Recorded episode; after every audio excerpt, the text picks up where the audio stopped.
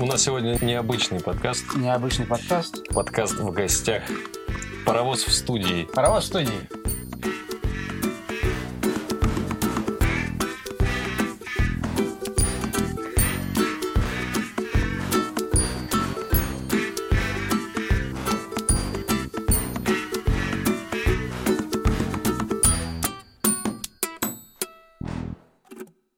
И мы э, находимся сейчас в студии у замечательного человека Антона Ильшенко. Спасибо. И с вами, как всегда, Валерий Райс, Александр Васильев. Всем привет. И мы ответим на вопросы о работе студии, но вначале хотелось бы подробней услышать биографию Антона. Расскажи, как ты вообще к этому пришел и с чего все начиналось? Как начался твой музыкальный путь? Ну, тут история тут такая. Ну, есть люди, которые, например, всю жизнь ищут, чем бы им заняться, да, mm-hmm. ну, там, находят, бросают и так далее. Ну, вот как-то у меня так получилось, не знаю почему, что я не помню, классе, наверное, в третьем, может, во втором школы еще, а это был 80, наверное, третий год, вот. Я родился в 83-м году. Валера, наверное, не родился еще. Не, не 91-й. Вот. Э, я нашел под кроватью магнитофон Нота, по-моему, он назывался, катушечный. Да, э, бобинник так называемый, да. Я как-то там каким-то по наитию какому-то научился пропускать пленку через все э, ролики, валики там и головки там и все прочее. Вот. И впервые я переписал с пластинки какой-то звук. И, в общем, с тех пор как-то вот это очарование это, э, записи звука любого, оно как-то угу. снизошло на меня. Здорово, здорово, здорово. Да, и ну и с тех пор я увлекся звуком. Ну, естественно, на тот момент, понятное дело, что не было э, практически студий никаких в городе. Я учился в третьем классе, кто там, какие там записи. И ни микрофонов, ничего не было. И это не было не только потому, что я был маленький, да, угу. а просто в те времена купить микрофон, это значит было его украсть где-то или за какие-то очень большие деньги купить у перекупщиков или купить какой-то очень плохой бытовой микрофон, ну, там, фирма Октава. У них есть много хороших микрофонов, но вот бытовые были, ну, вот такие. Из автобуса, которые... Да, из автобуса, да, типа того. Это все как-то так бурлило там где-то в голове. Ну, и в конце школы я создал свою рок-группу, называлась она «Сертификат». Ну, потому mm что это было... Э, понимаете, сейчас это, это достаточно смешно, и мне самому да смешно, нет. почему мы так ее назвали.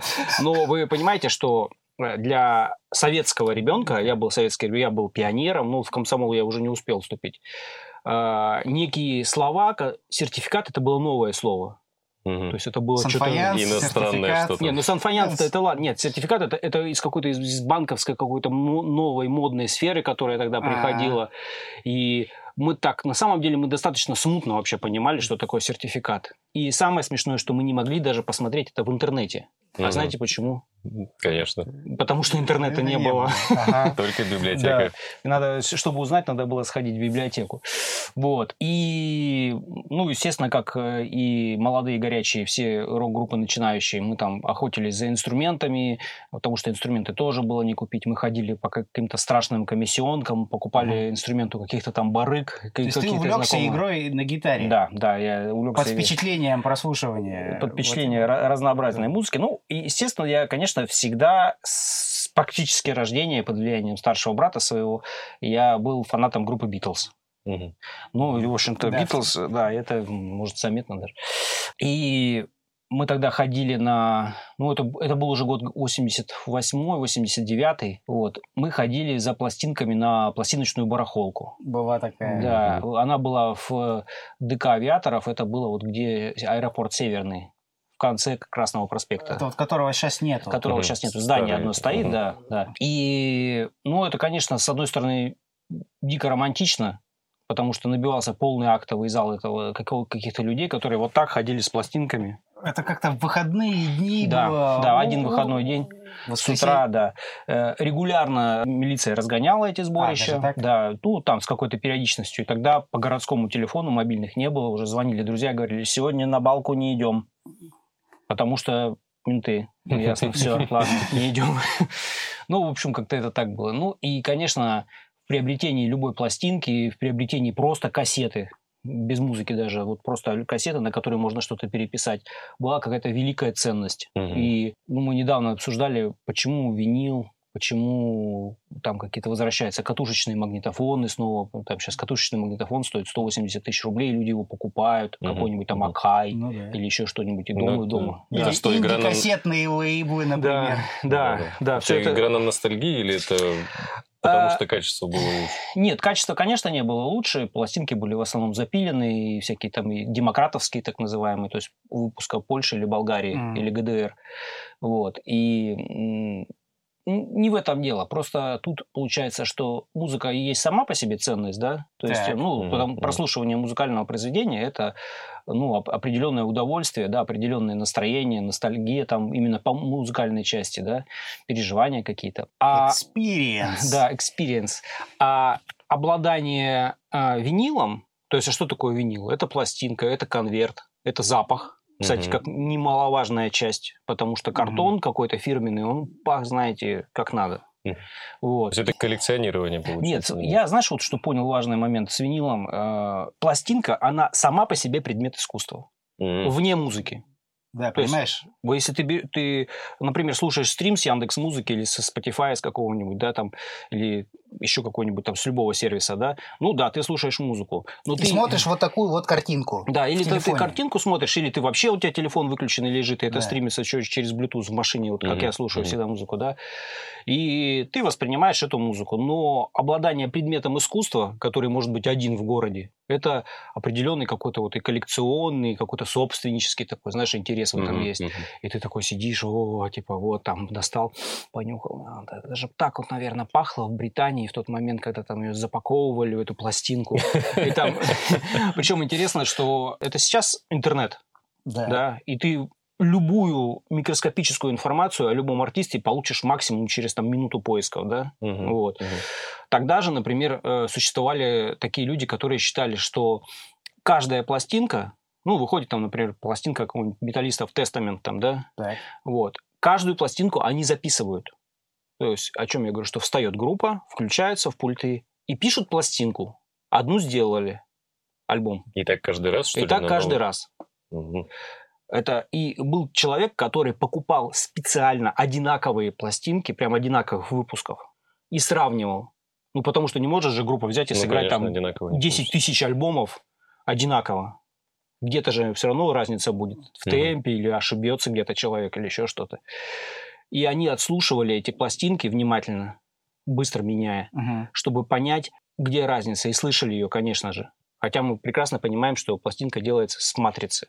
И они все идентичны абсолютно, ну, за исключением там каких-то там косяков, да, со старением матрицы приходят или еще что-то такое. То есть вы понимаете, насколько была бездна просто невежества, дезинформации там и То есть это такое прочего. было некое заблуждение. Да, это было заблуждение, да, и человек верил, он слышал разницу между пластинками, что э, а вот в этом А. слышишь, он в этот момент сыграл так, а вот в этой же песне в этой же секунде, на этой же минуте на другом пласте, там немножечко по-другому. Ну, потому что, да, они 10 тысяч пластинок выпустили, значит, они 10 10 тысяч тысяч раз сыграли, 10 да. тысяч раз сыграли. То есть э, заблуждения были колоссальные и во всем. Ну, например, фамилия Джексон, ну, Май- Майкл Майкл Джексон, Джексон, да. Мгм. Э, Когда появились гитары Джексон, Ага. все считали, что это он их делает. То есть, ну, это же, это сейчас понятно, что это какие-то представления Ну, первобытных людей, например, ну. да, о чем-то там, о мире шоу-бизнеса. Но так было, тут ничего не сделаешь. Ну, потом я устроился работать сторожем в музыкальный магазин, бывший IT-трейд, сейчас это Мусторг. Я там работал сторожем, потом я там работал продавцом. Работая продавцом, я скопил немножечко денег и купил свой там первый предусилитель микрофонный, первый микрофон. Вот. И на тот момент родители предлагали мне купить либо автомобиль «Жигули», Мгм. либо персональный компьютер ЭВМ. Celeron 366, да. Мгм. И на тот дикий момент это как бы, в принципе, да. Ну, «Жигули» чуть дороже, но компьютер чуть дешевле, но я, конечно же, выбрал компьютер. Это это Windows 3.11 или 3.1, да? 95-й уже был. А, 95-й уже был? 95-й уже был, да. Или даже 90 98-й уже был. Потому что это А. как раз переходный момент, когда я уже ударился серьезно вот в студию, в эту всю историю. Это был где-то 2000 А. 2001 год. Понятно. Ну, чтобы хронологию понимать. Да, да. Ну вот, был 98-й Windows, и, конечно, на тот момент э, запись, звукозапись в компьютер, это было что-то просто ну, невероятная совершенно. Вот, потому что это, ну, во-первых, конечно, танцы с бубнами. То Да. есть сначала Мгм. нужно накатить, значит, Windows, не устанавливая звуковую карту. Потом нужно, значит, поставить звуковую карту, на- накатить драйвера для звуковой карты. А иногда бывает, что если там, например, накатишь для видеокарты и для звуковой карты в каком-то другом порядке, ничего не работает. И это было, ну, бесконечные пере- ночные переустановки и установки. И, наконец, когда там с какой-то степенью стабильности это начинало работать, это было просто То аллилуйя. есть это были Мгм. какие-то PCI-ные карты? PCI, да. PC. Ну, Sound Blaster Leaf, самый первый, он был 16-битный, и э, на него молились, потому что это была первая дуплексная карта, одна из первых, Что наверное. это значит? Поясни. Ну, то есть ты можешь записывать сигнал и слышать то, что играется с компьютера. Понял. Мгм. А до этого так А не до было. этого так то не есть было. вот этого сквозного мониторинга, к Круто, которому круто. сейчас Да. все привыкли. Да, да, да, да, не было, и поэтому, конечно, ну, до этого звукозапись ну, можно было что-то просто сыграть в компьютер, Мгм. вот. А потом прослушать. а потом прослушать. А Ну. наложить партию, это уже нет все. Ну, Так. Ну, то есть, получается, ты выбрал не автомобиль уже, а именно пришел к тому, да, что да, ты да, начал заниматься да, прямо ну, и с, компьютером. Да, постепенно там появились какие-то клиенты там на запись, ну и потом, э, помните, такая группа, может, была «Ствол», Да. Или Ну, альтернативный рок, да. я-то, я-то помню. Да. И э, с гитаристом с группы «Ствол», с Алексеем Савицким, мы тогда замутили первую студию. Она сразу же стала называться «Мегатон», как и до сих пор Слушай, называется. ну это была первая коммерческая... Частная студия. Частная, Да, ну, была студия 8, да. она, она была, конечно, ну, на тот момент в триллиард раз лучше упакована, потому что там были настоящие магнитофоны ADAT, Мгм. которые писали на видеокассету по 8 каналов каждый. Мгм, мгм. У нас пока многоканальной записи речи не было, можно было только записать лево-право. Все, два канала. Вот. Мгм. А записи ударной установки, конечно, речи не было. Все забивали все барабаны. И... Барабаны рисовали. Да, рисовали. Ну, постепенно студия 8 сошла на нет. Вот, и сначала там переоборудовали в кинотеатр. Хотя студия еще все там была, но она уже не функционировала. А там еще и же какой-то магазин был. Магазин Мюзикленд? Магазин Мюзикленд. Мюзикленд, да, это сейчас, который Мюзикленд, это Игорь Кузнецов. Это, кстати, барабанщик группы «Диктатор». Он до сих пор барабанит с удовольствием. Он тогда сделал первый отдел э, по продаже компакт-дисков и кассет. Да, вот Да. Это, это я, это я уже помню. Да. И... И какое-то начало двухтысячных. Да, да, да, да. И постепенно, постепенно, как бы он учился, все. И сейчас мы имеем ну, вот этот достаточно крутой магазин большой с, с гитарами, с барабанами, с клавишами, с, мастер, э, с Это- классами для занятий, с мастерской. Вот, ну, как бы, ну, то есть он молодец. За это время он не, не сдулся. Наоборот, как-то Здорово. воспрял. Мгм. Так, и вы, получается, пережили студию 8. Да, ну, пережили как-то мы студию 8, да, и, ну, причем неоднократно же были, были истории с тем, что приходили там люди со студии 8 и говорили что-то, а им говорили, ну, вот же студия есть еще. Они говорят, ну, понимаете, у нас хорошая студия. Ну, ладно, значит, у нас плохая. Вот.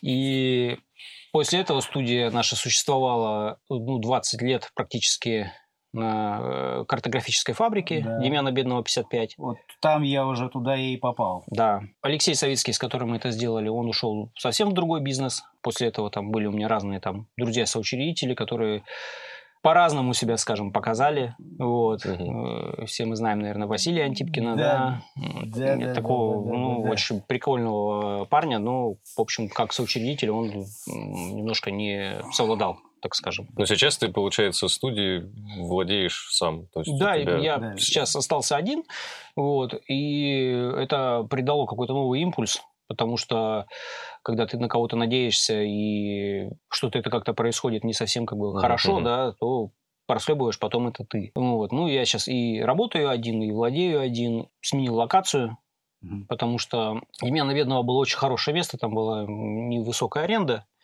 вот, но это было в ужасном совершенно здании, мгм. бывш- бывшего гаража, который разваливался, ну, он просто ну, продолжает разваливаться до сих пор. Ну, теперь ты ближе к центру, да. То Ну, есть ты не делегируешь кому-то работу. Я, бы- я вот с удовольствием, кстати, делегирую работу, когда... Потому что надо и в Инстаграме написать про себя, и свести ручки какие-то покрутить. Ну да, да, да. Сейчас как бы я так более-менее как-то на уже 50-м, считай, году жизни научился что-то хотя бы примерно планировать, расставлять в расписании, опять же, благодаря телефону, да. Мгм. Поэтому я планирую какое-то выполнимое количество работы, и остальное переношу дальше, там, или отказываюсь, или там коллегам каким-то передаю. Поэтому как-то более-менее, называется, что успеваю.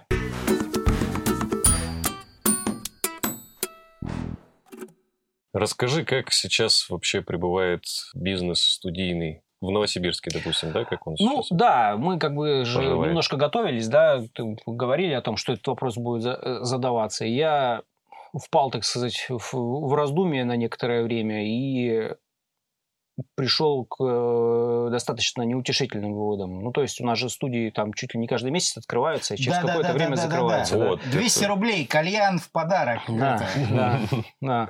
Есть у нас одна студия, не помню даже, как она называется, э, в которой, например, там одна дверь стоит там 5 миллионов рублей. Потому что там она сделана из супер какого-то там дерева, и поглощение там 67,5 там, децибел там, и всякое такое. Ну, конечно, никакие студии сейчас не окупаются. Мгм. Причина открытия и закрытия студий вот регулярных, да, появления новых и их закрытия связана с тем, что люди, возможно, видят в этом какой-то бизнес. э, Наивно. д- Да, достаточно легкий бизнес. Да. Ну, Мгм. что, ну, это же не в двор мести, правильно, в Ну, мороз. Там, или там сидишь не, за компьютером. Сидишь за компьютером, потихонечку пишешь, как бы, что, не работает. Работаешь, работаешь. Но нет, к сожалению, тут проблема системная. То есть я пришел к выводу, что это именно системная история. А В Новосибирске нет сцены. Как таковой. Сцены как таковой, я имею в виду не какую-то площадку, да, где люди выступают, буквально сцена, да, Мгм. а нет э, сцены музыкальной. В принципе нет. То есть у нас есть прекрасная филармония, прекрасная консерватория, у нас есть там Оперный наш театр. да, оперный театр э, с симфоническими оркестрами, Мгм. народные оркестры есть, наш ДК «Революция» прекрасно есть со своими коллективами, там, с выступающими и так далее. Это все, что находится под опекой государства. Мгм. И, соответственно, люди получают зарплату государственную, люди стараются, играют, они все молодцы. В основном у всех получается, в основном наш э, уровень музыкальный ну, достаточно приличный в, в среднем по Мгм, городу. Ну, это, это- академическая музыка. Это академическая, народная э, музыка и, и прочее. То есть эстрадная музыка, которая, опять же, в, в домах культуры, да, в вокальных студиях государственных и все прочее. То есть это все хорошо. Люди занимаются, занимаются своим делом, у всех получается. Мы вот эту тему сейчас отодвигаем и говорим о музыке, которая, ну, рок-музыка, да, поп-музыка, какой- какой-то Э, фолк, да, рэп и все прочее. А, То есть в Новосибирске есть исполнители, но нет сцены. То есть это такой очень странный парадокс, потому что город-то не маленький. Вообще не Да Мгм. даже по мировым масштабам он не маленький. Ну да. Вот. И Подожди, а как вот я думал, что когда приезжают группы, допустим, какие-то, ну, с, с мировым именем, да, они выступают в Новосибирске, организаторы какие-то завозят музыкантов, да, приглашают. смотри, вот это вот, да. И на разогрев они же должны приглашать наши Не местные, допустим, коллективы. Ну, Нет, они, может, и должны. Просто видишь, смотри, тут вот прямо есть такая поговор- поговорка «в своем отечестве пророка нет». Мгм. Любой исполнитель, московский, западный и прочее, он э, соберет зал. Какой-то, пусть не полный, как-то там, но соберет. Мгм. Вот. У нас нет популярных местных исполнителей. Просто ни одного. Вот сейчас вот ты мне хоть одного назови, и, и- и- нет. Ну, я могу назвать только Offbeat, но они такие больше клубные исполнители. Ну, это, да, это, ну, собственно говоря, это кабак, так скажем, да, то есть это клубное исполнение, действительно, э, кавер-бенды и все прочее. Мгм. Э, Кавер-бенды – это отдельная тоже тема. То есть государственную всю историю обсудили, да? Мы э, кавер-бенды, я не знаю, надо их обсуждать или нет, это, это зарабатывание денег. Да, нет, это понятно. А Буйрак? Я не знаю. Ну, смотри, давай так. А, Есть новосибирская группа, которая, э, повесив афиши за полтора месяца и задействовав там всю рекламу, соберет тысячу человек. Нет, 800. не думаю. Ну, Ты думаешь, на Буйрак не придут? Ну, Нет, ну, 200 человек максимум. да, то Тут есть скорее соотношение, наверное, исполнителя и аудитории. То, что аудитория больше в каких-то других городах находится, чем здесь. Ну, я так думаю, что... Ну, нет, ты понимаешь, в чем парадокс? Что, например, в каком-нибудь там Иркутске, Владивостоке местная группа может ну, устойчиво собрать там человек 400. Мгм. Вот, то есть придут в зал, будут там фанатеть, будет рок-концерт, будет музыка. Вот. Ну это что, это менталитет такой или... Это какой-то что какая-то черная дыра здесь. Это на- дыра Творческая нашего черная города. дыра. Это беда нашего города. Причем э, интересно, что я обсуждал это с человеком, который в курсе дел. У него профессия градовед. Градовед чем занимается? Градовед занимается тем, что изучает э, строение города как вот организма некого. Мгм, Да, мгм. то есть тут, тут и архитектура, Ну, и расположение улиц, и география, инфраструктура, социальный состав, там политические какие-то истории, культурные истории. То есть города как организма со всеми Мгм. его а, моментами внутренними. И он, этот градает, я говорю, почему у нас так плохо? Причем этот вопрос я задал, ну, ну лет, наверное, 8 назад. И он сказал, что... Когда еще было более-менее. Ну да, когда хотя бы какие-нибудь там Рок-Сити собирал, Да, да, да. Он сказал, что э, прям сразу ответил. То есть не, не задумался, как будто он прям знал. Как будто ему задавали уже этот вопрос. Мгм. Он сказал, что Новосибирск – это город транзитивных настроений. Я говорю, так, вот, пожалуйста, поподробнее расскажите мне, что такое транзитивные настроения. Он объяснил, что в массе своей люди новосибирские, ну, большая часть их, не связывает с этим городом каких-то серьезных планов. Мгм. А, люди, которые приехали из регионов, еще меньше, чем Новосибирск, да, они не планируют здесь что-то серьезное. Либо они здесь обустраиваются, учатся и едут назад, либо они обустраиваются, учатся, едут в Москву или в Питер, там куда-то в Мгм. Европу или за границу. Перевалочный пункт. Некий перевалочный пункт, перевалочная база, и люди, которые живут здесь, они э, в- находятся под в таких настроениях, что, блин, вот в Москву надо валить. Причем мы говорим о людях именно деятельных и креативных, Мгм. потому что э, их не очень много. И человек деятельный и креативный, потыкавшись, на- ну, попытавшись здесь что-то сделать, потыкавшись в Новосибирске туда-сюда, здесь попытался сделать, здесь концерт организовал, здесь там записал альбом, тут что-то начал в Инстаграме делать, и он видит, что он тратит массу времени, сил, возможно, даже денег, Мгм. а выхода никакого, просто ноль. То есть это утопическая маленькая идея, тут что-то строить. Ну, Ну, понимаешь, и- да, в этом, в моих словах можно сомневаться, да, 20-летняя практика показывает, что, опять же, как было со студией Мегатон, почему у нас, ну, где-то, наверное, в десятых годах, в 2010 году был такой серьезный спад у нас. А, Мы с Алексеем делали студию с расчетом на то, что э, рок-движение же было очень мощное тогда, Тогда было много групп, все играли, там Korn, Limp Bizkit, там и прочие, да, там альтернативы. И Мгм. плюс и русского рока было много групп, и каких-то фолковых, каких-то, ну, просто много. да, очень. Да. Музыкальное движение было очень мощное. И мы, собственно говоря, э, рассчитывали на то, что вместе с этим рок-движением мы студию поднимем. мгм. Да, то есть мы начали с маленькой комнатки, мы записали там все альбомы всех групп в, в тот момент, да, там за три года, наверное, да, и потом какие-то сборники даже издавали, даже на CD, спонсоров находили Мгм. там и все. Ну, в расчете на то, что группы сейчас запишутся, условно говоря, поедут в тур в некий, да, станут популярными, продадут Мгм. свои пластинки и придут записывать следующую пластинку, да. А тут уже у нас новое оборудование, новое помещение, новое качество там, и мы такие уже более продвинутые, со скиллами с прокачанными, да. И они такие уже, мы записываемся на студии Мегатон. Да, да, да. Получается, что, ну, я это назвал закон полутора альбомов. То есть первый альбом группа записывали, ну, просто со свистом.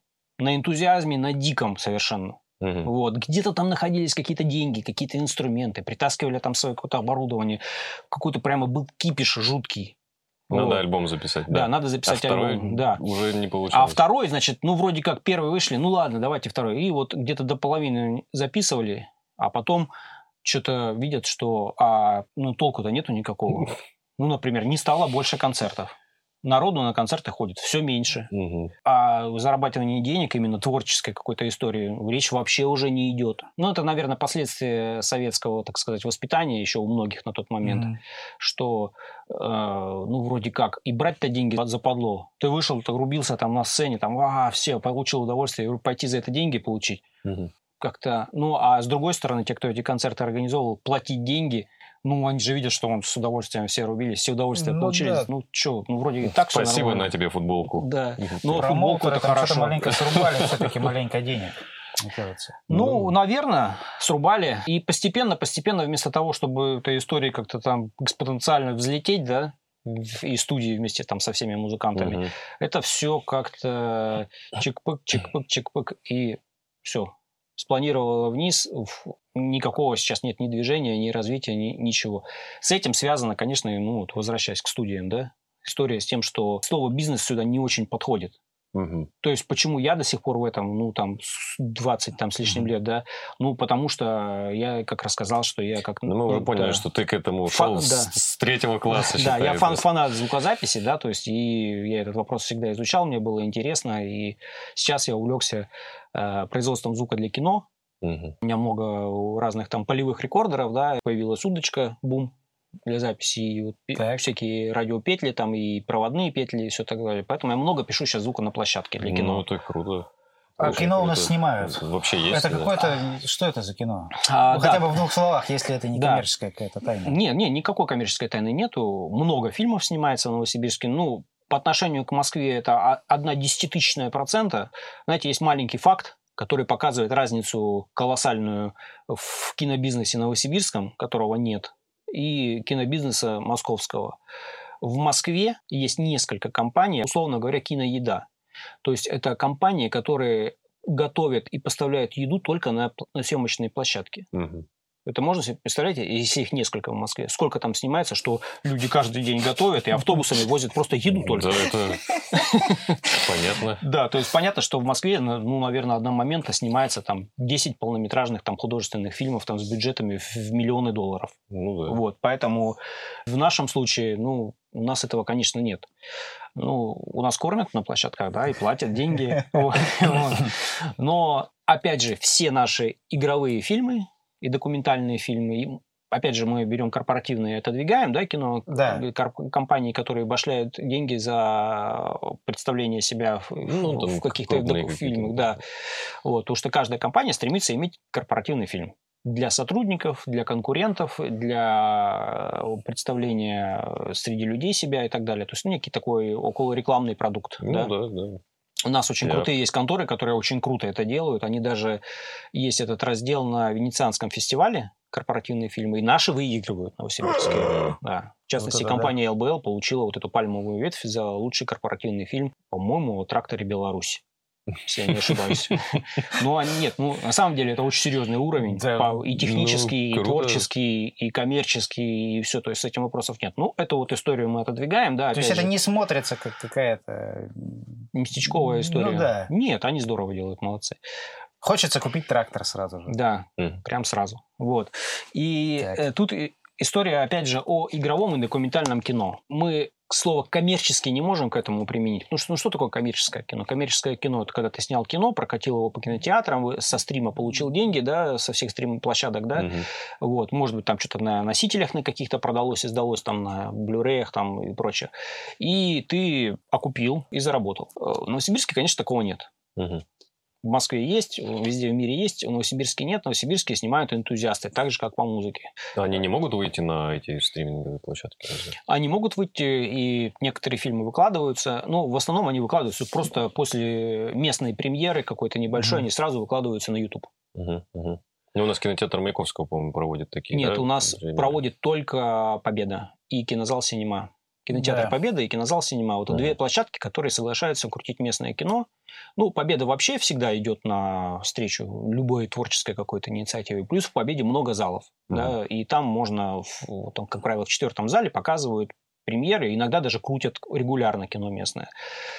Вот. И, ну, конечно, речь не идет об окупаемости. Мгм. Речь идет только об энтузиазме. Ну, это старт, наверное, да, какой-то, что выйти на этот уровень какой-то, чтобы в Москву, наверное, уехать, опять же, как ты говоришь. Ну, видишь, опять же, такой старт, как и совсем с нашим в никуда. Мгм. Потому что я знаю все студии, которые у нас снимают кино вот такое игровое, да. А, Я 6 лет проработал, например, бум-оператором и звукорежиссером в Яралаше в Новосибирском раз- подразделении. Да. Мгм.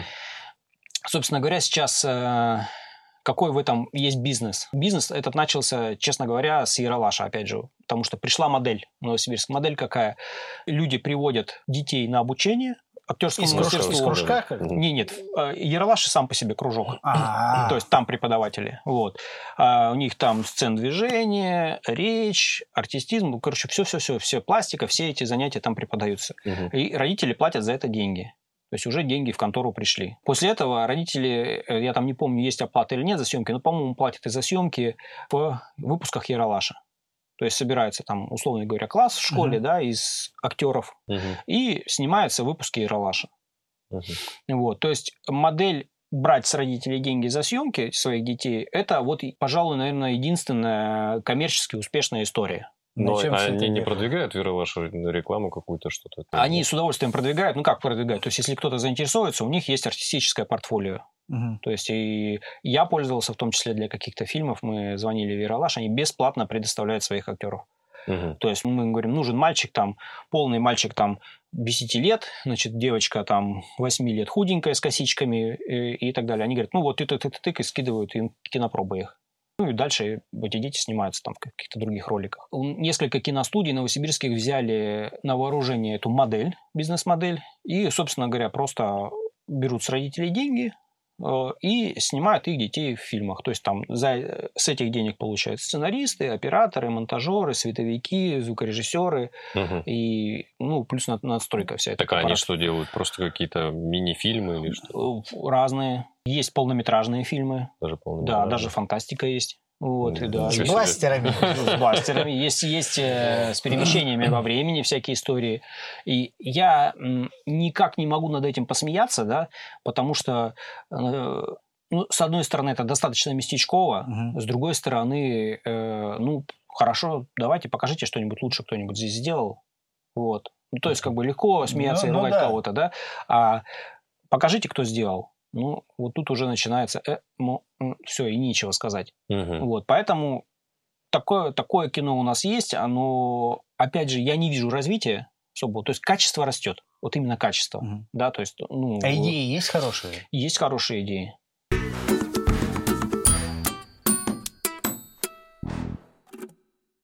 Тут была мысль такая по поводу фильмов, немножко угу. отвлекусь, что столько книг у нас написано в замечательных просто, отличнейших, и фантастика, всякие там боевики, что угодно, да, то есть, э, а, а фильмы вот выходят, которые, в принципе, на российском рынке, они такие... А там, видимо, права на экранизацию. Ну, так а что сложно? Могут... Смотрите, там тут, тут, большие, тут многоплановая история. Это, я как бы все об этом знаю, потому что я там ходил, например, на, как это называется, не пресс-конференция, а творческая встреча с, с одним новосибирским фантастом, который был, собственно говоря, близким другом братьев Стругацких, например, mm-hmm. который сам написал очень много очень хорошей фантастики. Он был э, другом Стругацких, и я у него спросил, а почему э, нет экранизаций? Ну, потому Его что... книг. Нет, Стругацких, например. А, Стругацких. Ну, что он с удовольствием об этом рассказывал всегда. Ну, у Стругацких есть несколько экранизаций, да, то есть это «Сталкер» по пикнику на обочине, да, это «Трудно быть богом», он так и называется «Трудно да. быть богом». Ну, то есть, грубо говоря, все экранизации неудачные в какой-то мере. То есть э, я начал смотреть э, «Трудно быть богом», и я досмотрел, ну, пять минут. Это невозможно. Это просто, ну, это просто невозможно, и невозможно, и невозможно смотреть. Это совершенно какое-то авторское прочтение, так же, как и в случае с Тарковским, со «Сталкером», uh-huh. да, uh-huh. которое очень такое, ну, слишком авторское. То есть, грубо говоря, в, э, мне кажется, что в фантастических фильмах нужно тонко соблюсти грань между условной какой-то попсовостью и легкостью восприятия этого всего, mm-hmm. да, чтобы тебе дальше хотелось это смотреть, и какими-то драматическими моментами, комедийными моментами, фантастическими моментами там и, и прочими. Эту грань важно соблюсти, тогда это смотрибельно. Угу. А так испортили. Ну книгу. Да, да. И э, получается, что книг выходит очень много и очень хороших не экранизируют. Ну да, вторая причина, вот первую мы как бы озвучили, более-менее осветили, а вторая причина в том, что у нас, как и во всем, монополярная система. То есть у нас есть только Москва. Ну, это... Да. Это всем известно, это что тут, это же не какое-то открытие сейчас сделал, правильно? Просто все деньги в Москве. Все, все деньги в Москве, все съемки в Москве, как я говорил, там киноеда, да. например, есть как показатель, да. Поэтому получается, что я пытался вклиниться э, в московский вот этот шоу-бизнес, кинобизнес, да, в плане написания музыки для кино. Э, другие там люди, всякие мои знакомые, писали сценарии, э, предлагали свои фильмы. Там были вопиющие случаи, когда, например, там, не буду сейчас называть имен, но вот сам случай такой, что люди из регионов, да, приехали в Москву и сказали, у нас есть клевая идея фильма, uh-huh. сериала. Так. Вот. Им говорят на канале, ну, пока, ну, идея-то вроде хорошая, вы сделайте первую серию, если все нормально, мы дальше запустим. Ну, и люди там продали квартиру, продали машины, Сняли заняли пилот. денег, сняли пилот на свои деньги, Мгм. приехали в Москву и сказали, ну, да, вроде ничего, ну, знаете, ну, неплохо, неплохо, но пока не надо нам. Ну, то есть они такие. Да. Отлично. да, то есть вот такие случаи. Это московский между собойчик. То есть... э, е- Сторонний человек туда не э, зайдет. Нет, можно из региона, но это надо приехать в Москву, там жить. И там Мгм. заниматься этим, и там пробиваться, обрасти и, связями да, да, там обрасти всё. связями и все такое. И поэтому, а, ну и в принципе это понятно, да, что, например, сидит условный там какой-то московский режиссер, да, и нужно э, написать музыку. Он знает пятерых московских композиторов, которые Да, уже которые к 20... все на телефоне. да, все на телефоне, и к 20 его фильмам они уже каждый написал музыку. Мгм. Ну, собственно, а что? Зачем дальше? Ну, чё? Это я смотрел, да, одного там товарища, который рассказывал, как войти вот в эту индустрию, как писать музыку для фильмов. Я такой думаю, отлично. Там несколько миллионов просмотров у него на видео. Скинешь, потом посмотрю. Мне Хорошо. Интересно. Он такой рассказывает, что вот, ну, вы присылаете там на почту там, или приходите с флешечкой там непосредственно к, э, к дядечке, который хочет заказать музыку, да, и просто вот у вас там есть работы, там штук там, 20-30, вы показываете, и он потом знает вас и звонит. Я такой думаю, ну с чего он позвонит-то? У него вот есть друзья там, да, какие-то, которые уже И- реально там есть 30 50 лет. тысяч писем. Да, и, и- и на почту вот вы пишете там, и оно не затеряется. Вообще он, ладно, даже если он увидит письмо, но послушает ли он это вообще? Или включит, послушает 5 минут, скажет, да, нет, все. Да, 5 минут это много. 5 секунд. Ой, 5 секунд, то есть, Да. да, 5 секунд послушает и такой, нет, до свидания. Ну, да. И, ну, кстати, надо сказать, что, опять же, благодаря очень давнишнему знакомству а, я написал музыкальную тему федеральному фильму, и оно вышло, он сейчас на, на стриме есть. Это фильм называется «Не мое собачье дело». Мгм. Одним из там сопродюсеров был, кстати, Бондарчук. И моя заглавная тема, она звучит на первых титрах Ну, и в круто. течение всего фильма несколько раз. О, Да, то есть этот Это фильм, он- он- я есть на кинопоиске. Так и это, друг Стругацких. Здорово. Про него-то чем закончилось все? Ну, про, про него закончилось тем, что вот так вот он и сказал, что он, например, бродил с одним из братьев Стругацких по Арбату, и они обсуждали фильм, как раз, по-моему, «Сталкер». Э, Он сказал, слушай, ну, говорит, я посмотрел, ну, как-то, знаешь, по-моему, он какой-то, ну, грузящий сильно. А он реально, ну, да, это абсолютно артхаус. То есть он реально грузящий этот фильм. Посмотрите, если хотите загрузиться. Я тогда Стругацкому сказал, типа, что вот, мол, фильм грузящий и так далее. Она говорит, ну, говорит, это надо было видеть. То есть Стругацкий, говорит, стоял, говорит, на Арбате, топал ногами, кричал на меня и говорил, что ты еще увидишь, типа, километровые очереди в кинотеатры на этот фильм и так далее. Ну, э, есть киноязык определенный, да, то есть киноязык очень сильно отличается от книжного языка. Киноязык ну ближе да. к театральному языку. Ну, то есть самый простой пример, что книжки ты можешь написать, он почувствовал сильную боль, но ничем это не выразил. А как ты это в кино покажешь? Просто Да, безэмоционально. Да, да, безэмоциональное лицо, где там боль. Вот. Это можно только за кадровым текстом сказать, или там титрами, например, да? Ну, как у нас любят в российских фильмах как раз. да. И, кстати, это делается именно для сокращения хронометража. Иначе пришлось бы это как-то показывать. да. Вот наш киноязык, он не, наверное, все-таки не совсем... Ну, можно показать, можно снять хорошую фантастику российскую, да. И был неплохой пример, это «Черновик». Я не знаю, смотрели или нет. Что-то... Так даже не вспомню сейчас. Да, наверное, я, наверное, я смотрел. Да, и мы в кино пошли, он был неплохой. Опять же, Бэткомедиан написал на него разгромный выпуск, он очень прикольный. Вот, но... Вот я, наверное, у Бэткомедианы. Да-да-да. Возможно, я тоже там видел, да. Да, и, ну, фильм неплохой, он такой достаточно душевный, и, в принципе, конечно, такой фантастики хотелось бы иметь. Но вот не снимают, ну, не знаю, по причине, наверное, того, что не видят в этом какого-то там коммерческого потенциала. Это нам интересно, это мы такие Мгм. там любители. То есть на этом вообще весь Netflix держится, например, да? Ну, Там просто в день 50 Стивен серий Кинг выходит. умер серия. от голода, Да. если бы этого не было, в Да. принципе. Вот, это, ну, это прикольная тема. Ну, вот тоже, конечно, жалко. Я тоже российскую фантастику очень люблю и читаю, и с удовольствием. Ну, вот, кстати, очень хороший спектакль по Елизарову у нас был, называется «Мультики». Мгм. Первый театр наш поставил, я э, писал звук с этого спектакля, ну и поэтому смотрел. Ну, я в диком восторге, конечно. Просто это такой спектакль. Потом я еще прочитал книжку, Ну, пошел. В театре это, наверное, еще и по-другому смотрится. Да, Ну, театр, это да. да, вот. Ну, театр, он как бы ближе все-таки к кино, потому что в театре тоже надо показывать, а читать нет. Не получится, да, да. То есть, ну, поэтому, наверное, высчитывается просто, что мало, мало окупаемая эта история. А, тут, по- опять же, возвращаясь к кино, очень прикольная тема. Это э, Якутск, Мгм. Якутия. А, Согласен. а, Да, в чем прикол? В том, что там изначально, э, как только появились какие-то камеры цифровые, да, люди начали Начали снимать, снимать. местное кино. Мгм. Причем, ну, буквально там на берегу речки, там убийство страшное, там, короче, расследование, детектив.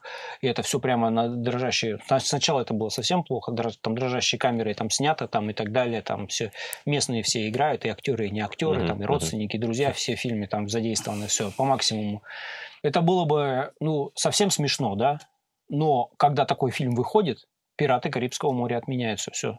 Никто не идет ни на какие «Пираты Карибского моря». Все идут на этот фильм. Это у них, в смысле? Да, ве- весь Якутск. Круто. И это прямо продается, это прямо Здорово. покупается. И... Хорошая поддержка. Да, хорошая поддержка. Да там, в принципе, талантливые ребята. Вот я говорю, у меня есть знакомый из Якутии, он там интересуется, что там происходит, присылает мне какие-то местные клипы там, каких-то местных групп, ну, у них там на уровне, в общем-то, все. Ну да, то есть... Это про то, что ты говорил, что там Да. это такой Голливуд такой. Да. Да, да, да, да, да, да. То есть, видите, то есть это, опять же, а почему не у нас? Ну, то есть, чем, ну, мы так сильно хуже, что ли, Якутска, как бы, нет. Я не буду говорить, что мы лучше, но вообще получается хуже.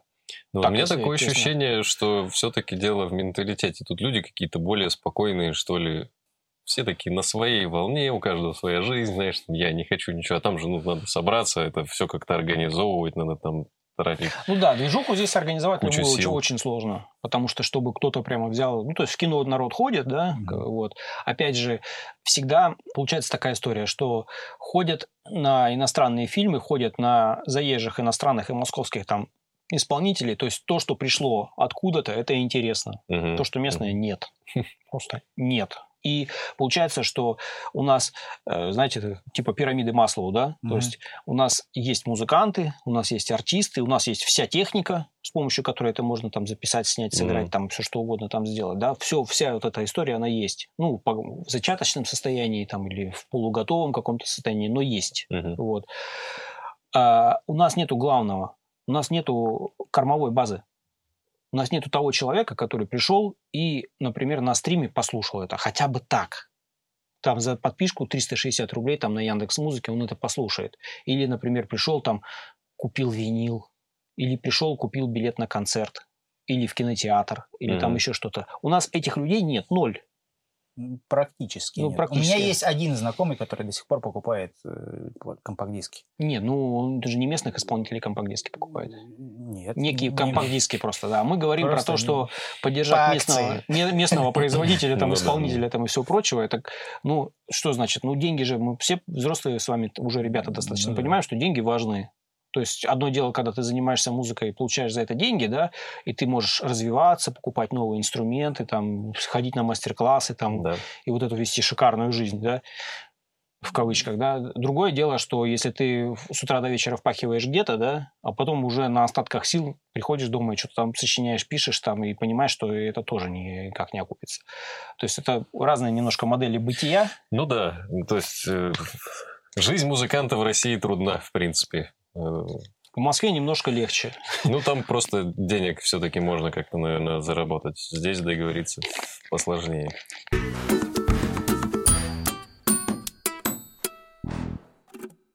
Так откуда сложилось вот это плохое впечатление о наших, не знаю, артистах?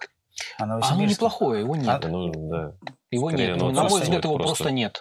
Вот, поэтому и студии закрываются, открываются, потому что, собственно говоря, ну, человек пришел, записал там песню, да, ну, показал ее друзьям, все сказали, ну, типа, клево, Молодец. клево, типа, не фирма, конечно, но пойдет. А вот, кстати, про закрываются студии. Сейчас же много очень стало домашних студий, ребят, которые Мгм. пишут за 100 рублей, там, за 500 Мгм. рублей. Запишу вам альбом, Мгм. сведу там все это дело.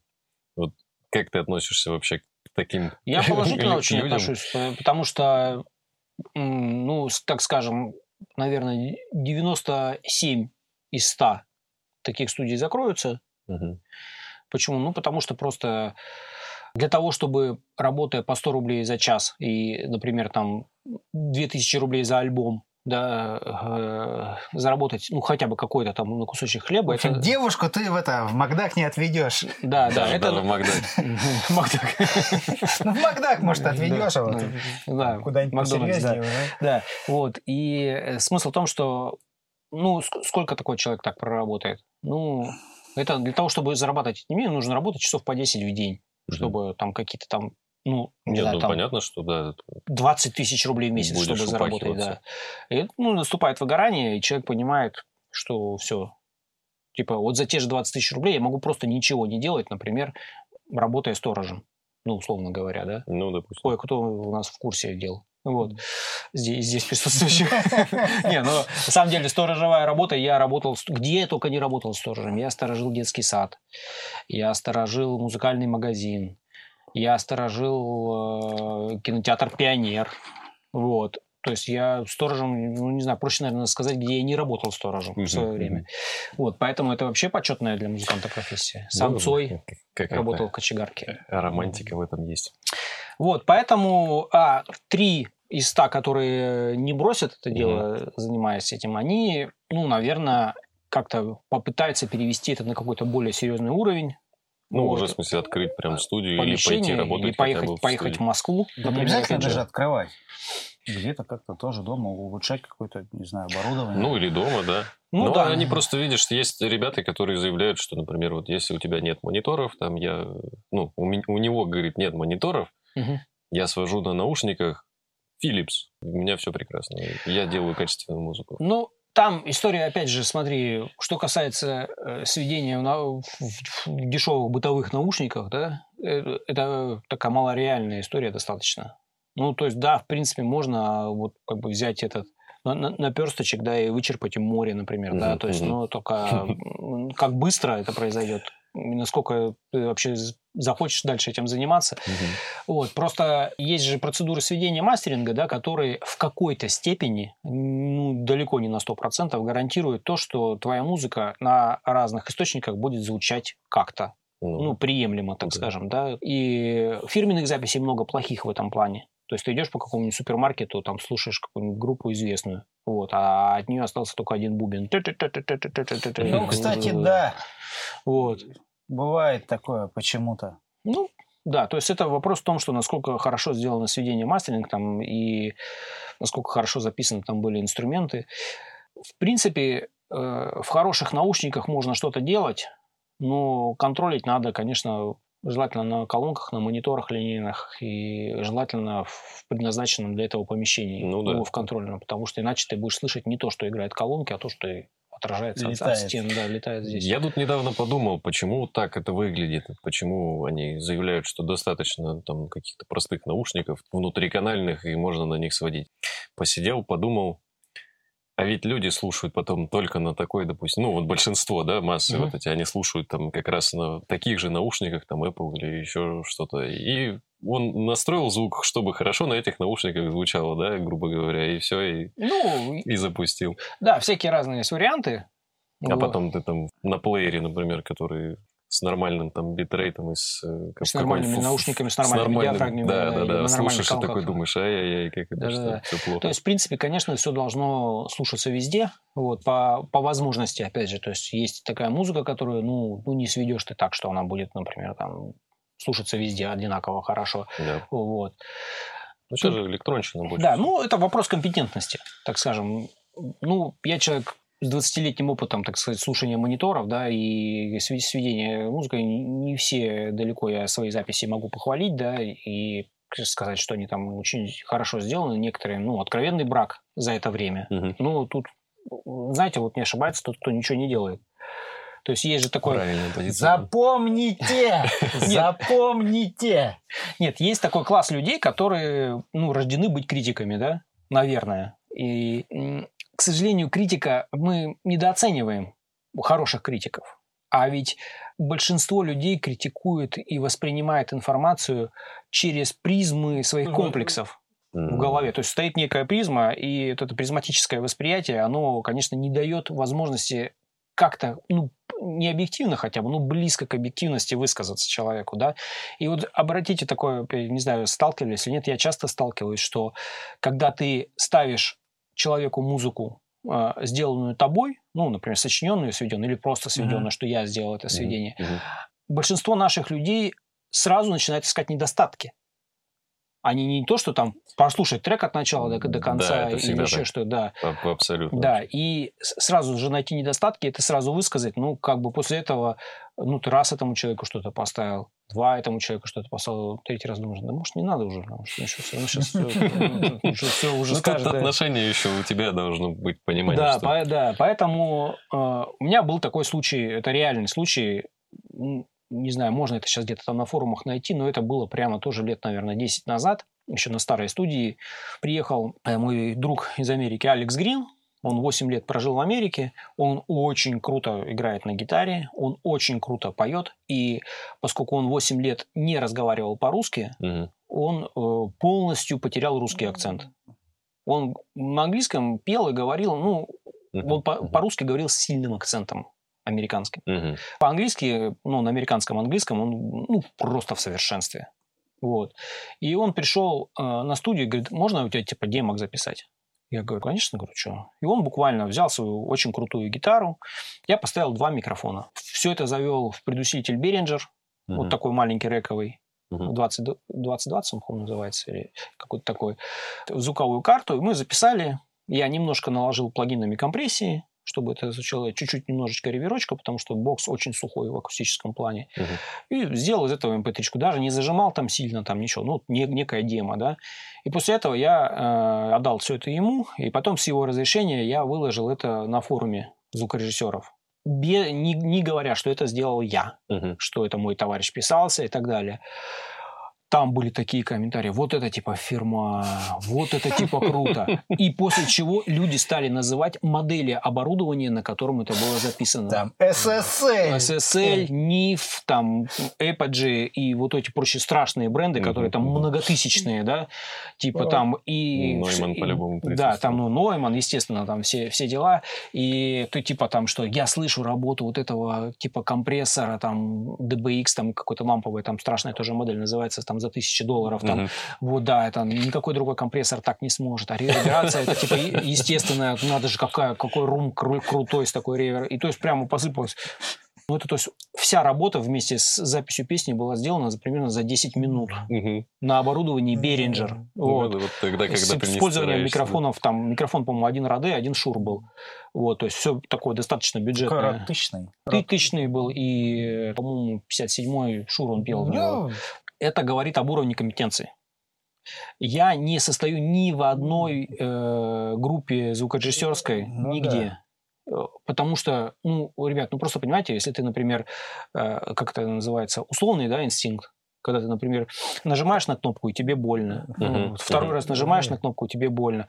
Третий раз ты уже с неохотой нажимаешь на эту кнопку, опять больно. Четвертый раз, ну, нет, уже все, что-то я не, не хочу этого, пожалуй. Uh-huh. Вот. И поэтому я никогда, ну, ни разу практически в жизни я не присутствовал при конструктивном обсуждении. Вот это очень важно. Да, не мои, не то, что я не про себя даже говорю, моих треков, само собой, и треков э, других исполнителей. Угу. Это все, ну, так называемый холивар, да, то есть все, ну, все плохо, все ужасно, никакая это не фирма, и ты вообще уходи из этого там, и распродавай все, и, я сделаю сто раз, сто тысяч раз лучше. Ну, и, ну, да. Ну, это, опять же, к сожалению, такой менталитет. Ну, я То есть средняя температура по больнице ну, так себе. Ну, да, так себе. Поэтому одно дело, что, например, ты с коллегами обсуждаешь что-то, и вы конструктивно как-то ну, общаетесь, да. да, а, еще вот, кстати, одну тему хотел обсудить. Вы заметили, что у нас э, в Новосибирске, я не знаю, как в других городах,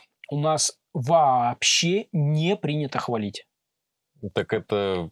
Я читал какую-то одну книжку там про еврейское воспитание, как воспитывают детей евреи. Вот. И они всегда хвалят ребенка. То есть даже если у него что-то там не очень получается, ну ты молодец, давай, там у тебя все получится там. А у нас как-то, да, это, я не знаю, откуда это пошло, почему так не принято, что сделал, ну, пойдет так.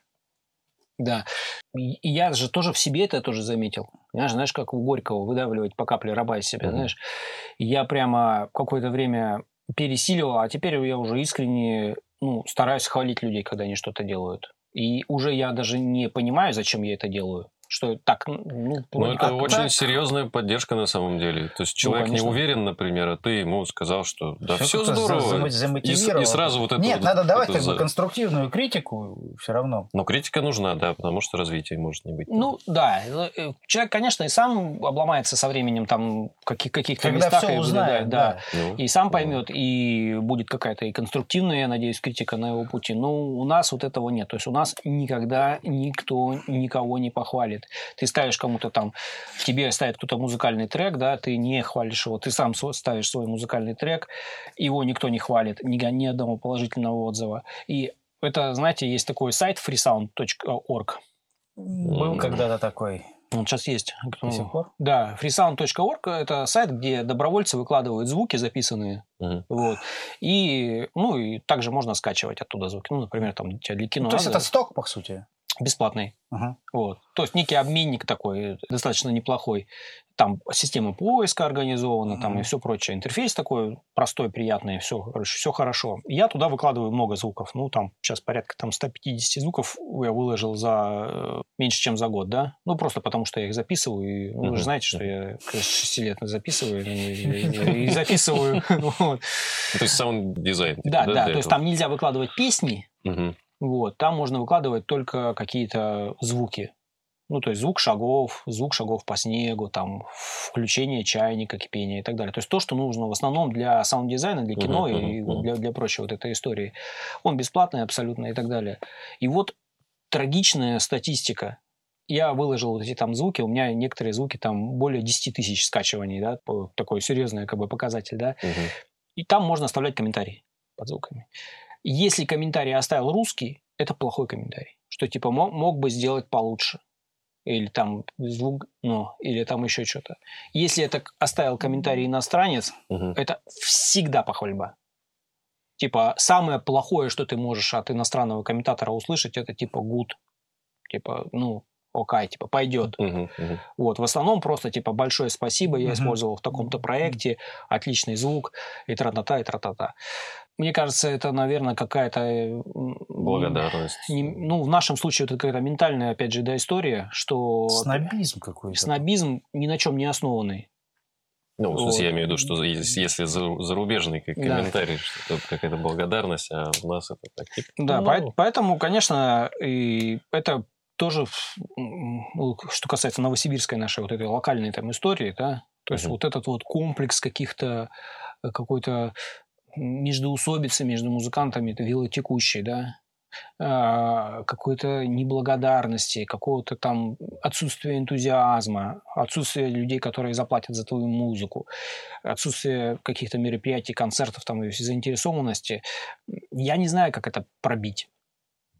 Как это побороть? Никто не знает. Никто не знает, да, иначе бы уже, наверное, начали работать над, над этим. Надо делать просто как бы свое дело, вот все, я считаю. Ну, каждый должен на своем месте делать свое дело, делать его максимально хорошо, да, чего бы это ни стоило. У меня недавно с женой был разговор такой, она меня, в некоторых вещах она меня здорово поддерживает, в некоторых вещах она не понимает. Ну, это нормально. Я же должен какой-то загадкой оставаться. А разговор был такой, ну, что вроде как, я там купил очередную приладу для звукозаписи, да, и я говорю, ну вот, типа, вот хорошо, что ну, немного, ну хоть какие-то деньги есть, и я вот там записываю там что-то там, звуки природы, там, кузнечиков в лесу, там, условно говоря, я это делаю, кстати, регулярно. Просто из-за фанатизма приезжаю uh-huh. и записываю. Ничего этим не зарабатываю. Она говорит, ну а если бы, например, вот за звукорежиссуру за твою совсем бы не платили денег, ты бы занимался этим? Я говорю, ну да, конечно, занимался.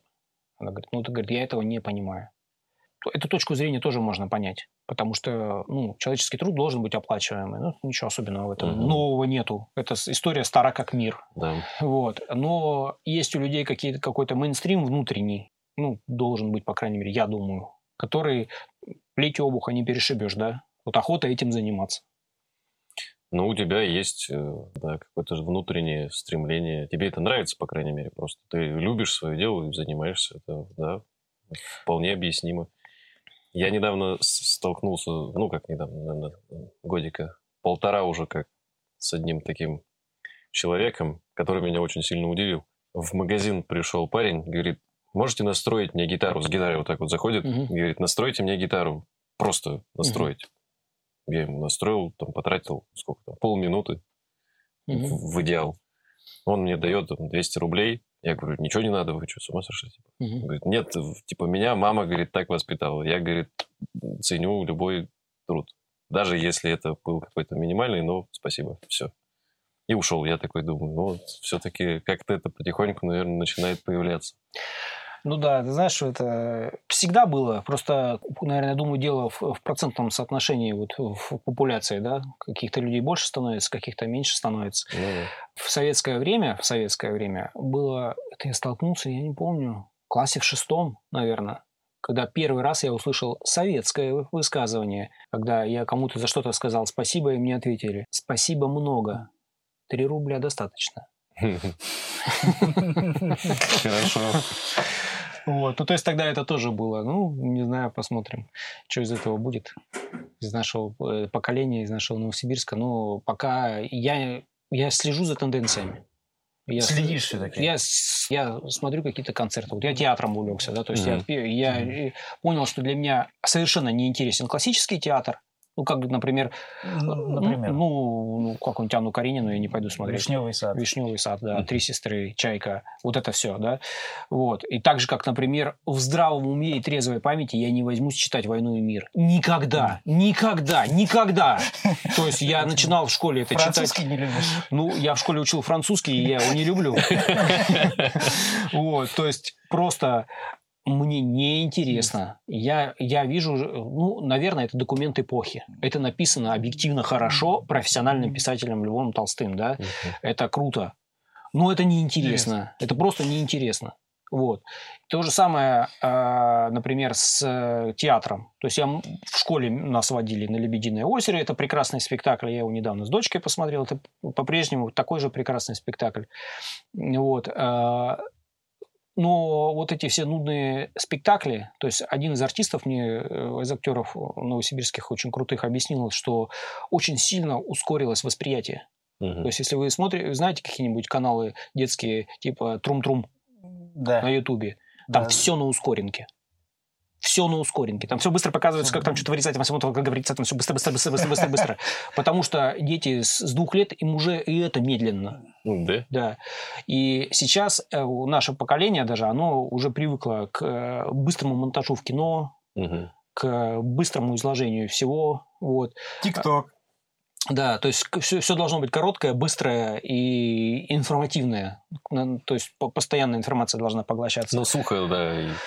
Да, вот. И поэтому, например, э, старые произведения, ну, те, те, три сестры и человека, там очень медленно идет действие. Угу. Очень мало всего происходит в минуту. А надо сейчас, чтобы в секунду много всего было. А там это в, за час может быть там несколько диалогов, там, например, угу. да, так, каких-то и так далее. Это неинтересно. Ну и вот я увлекся театром и попал на, опять же, в качестве инженера звукозаписи на запись спектакля. А, сначала мы снимали «Территория свободы и счастья» первого театра звук писали. Второй спектакль это был мультики. И вот тогда я честно подофонарил, ребята. То есть просто это другой театр. Угу. Это современный. Это современный театр. Это Он словах. сильно отличается.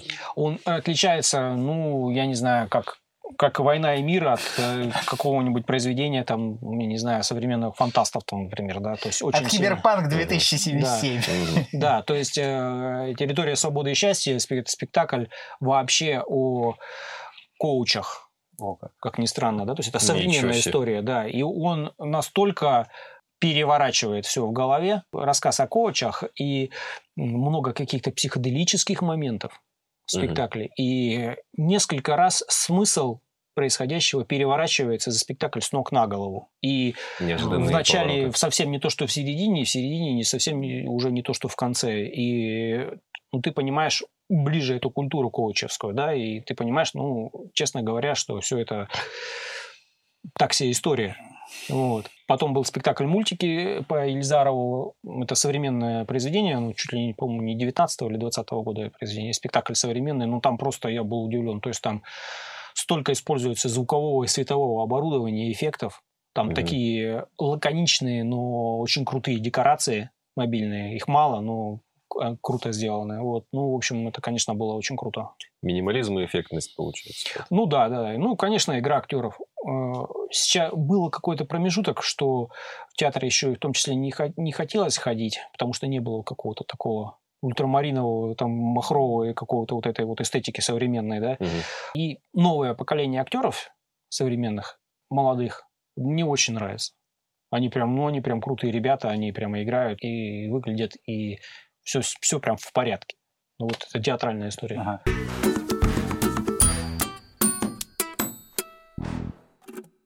Это вот наводит на вопрос о современной, как бы вообще музыкальной индустрии. Там, может быть, тебе что-то интересно, может быть. Ты там ну, что-то за... что слушал или ну, современные да, да, вообще. Ты ну, же там ютубчик посматриваешь, вдруг тебе там ну, что-нибудь вываливается. Вываливается. Или сам вываливается. там иногда находишь. Ну, случается, да. Э, не брезгую.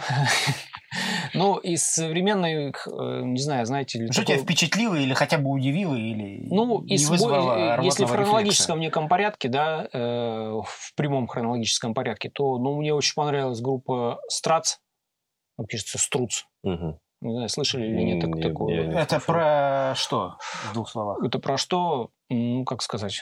Это современное изложение классических мотивов, так скажем, а-ля Битлз, Квин а. и все прочее. Ну, только ультрасовременное прямо так, такое. хорошо.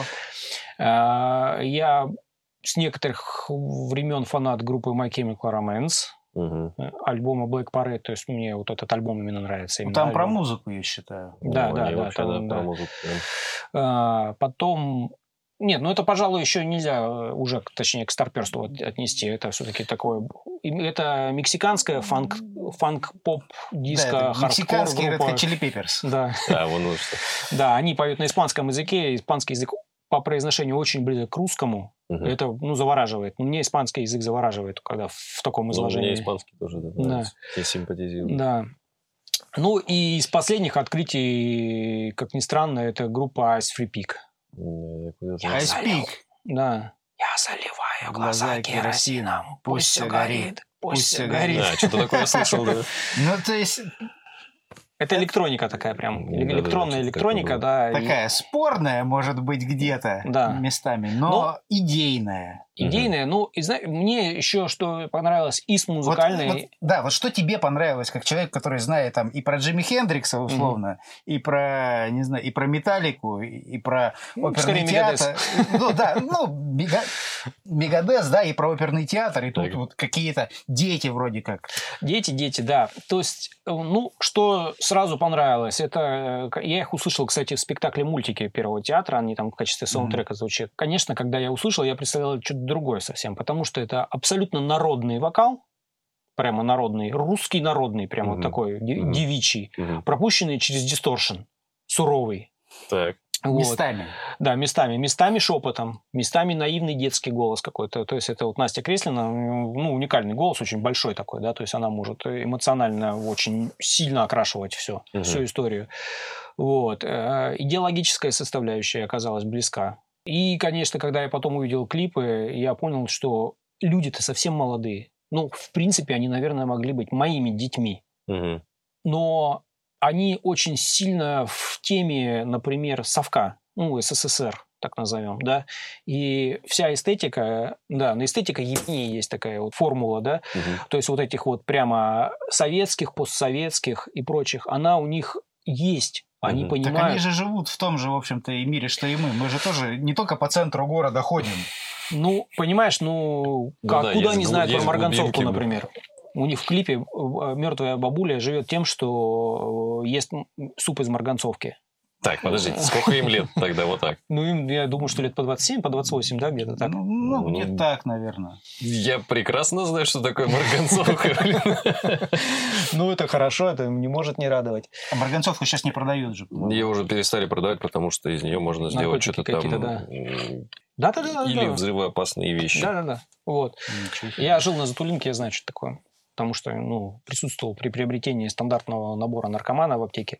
И когда ты стоишь в очереди из 20 человек, и ты один покупаешь градусник, как дурак, а все покупают просто для того, чтобы сварить себе ширево и в очереди ночью, ты уже как-то так очково маленько.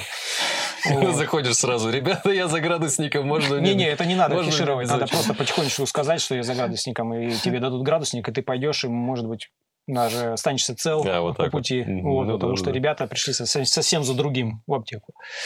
Ну и, конечно, открытием, то есть, например, из, опять же, если из эстетики брать, очень странное, многим непонятно, это, конечно, Антон Лапенко. Мгм. То есть внутри Лапенко вот этот сериал и его персонажи эти замечательные. Э, Ну, на меня это странное производит впечатление. э, И я практически не смеюсь, когда его Мгм. смотрю.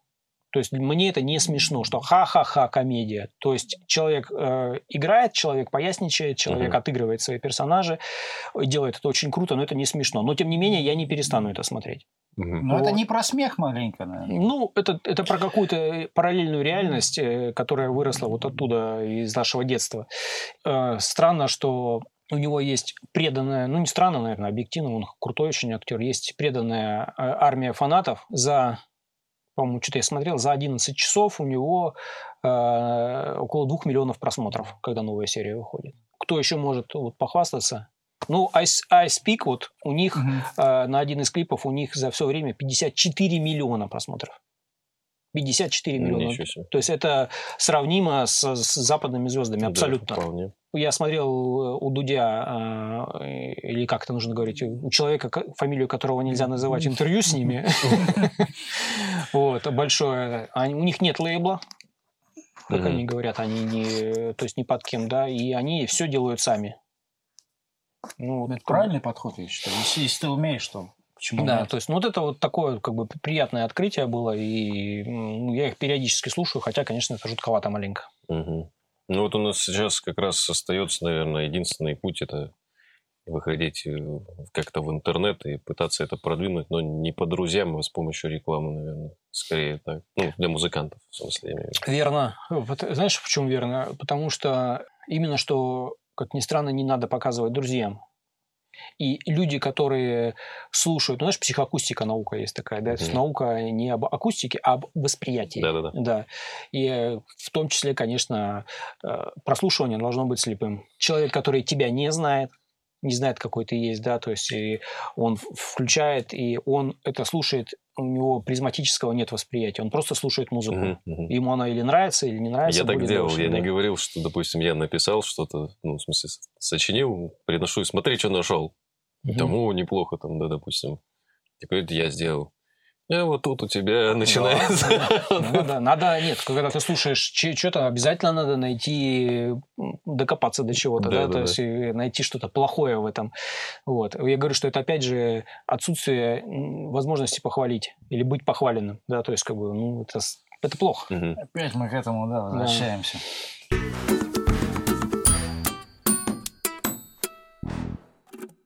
Итоги Итоги совпали. Совпали. Итоги совпали, ну... и- Ну, Это на кассе-то. Да-да-да. Да-да-да. Ну, какой может быть итог? Ну, нужно творить или не нужно творить? Или нужно, собственно говоря, бросать это все дело и, ну, Ну, из, из, из первой темы, то, что получается студия сейчас, это уже, наверное, не актуально. Если приходить в э, создание студии для тех, кто захочет, например, создать студию, начать из дома все-таки, да, как-то? Ну да, то есть, ну, нужно понимать. Ну, и дело в том, что, понимаешь, это же, если из твоего уравнения вычеркнуть слово студия, оно ничего не потеряет. То- Это любой бизнес.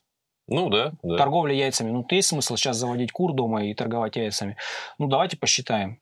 Ну, и вот то же самое со студией. Ну, да. Нет, 200 я- рублей за час зарабатывать, и при этом, ну, если ты не загружен там 12 часов в сутки, это точно не бизнес. Ну, не такого уровня, я имею в виду, не, не, не школьного уровня, а хотя бы как-то, ну, на поток фриланса хотя бы это как-то сделать. Западный как-то уклон. Ну, ну, Моби говорят же, что он сам говорил в интервью, что он первый самый свой хитовый альбом, который там какими-то миллионными тиражами разошелся, он в, спа- в спальне записал на ноутбуке. Как бы, то есть он в основном же Прекрасно. клеил какие-то штучки и что-то на них напевал, Мгм. и ч- чужие вокалы какие-то вставлял, как я понимаю, там, да.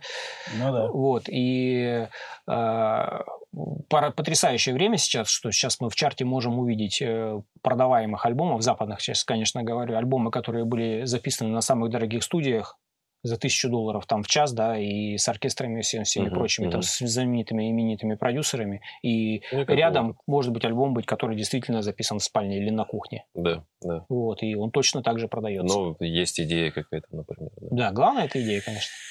Спасибо тебе за... Вам спасибо Экскурс. большое, что пригласили меня. С нами был непревзойденный Антон Илишенко, Александр Васильев. Валерий Рейс. До новых встреч. До новых До новых встреч. встреч.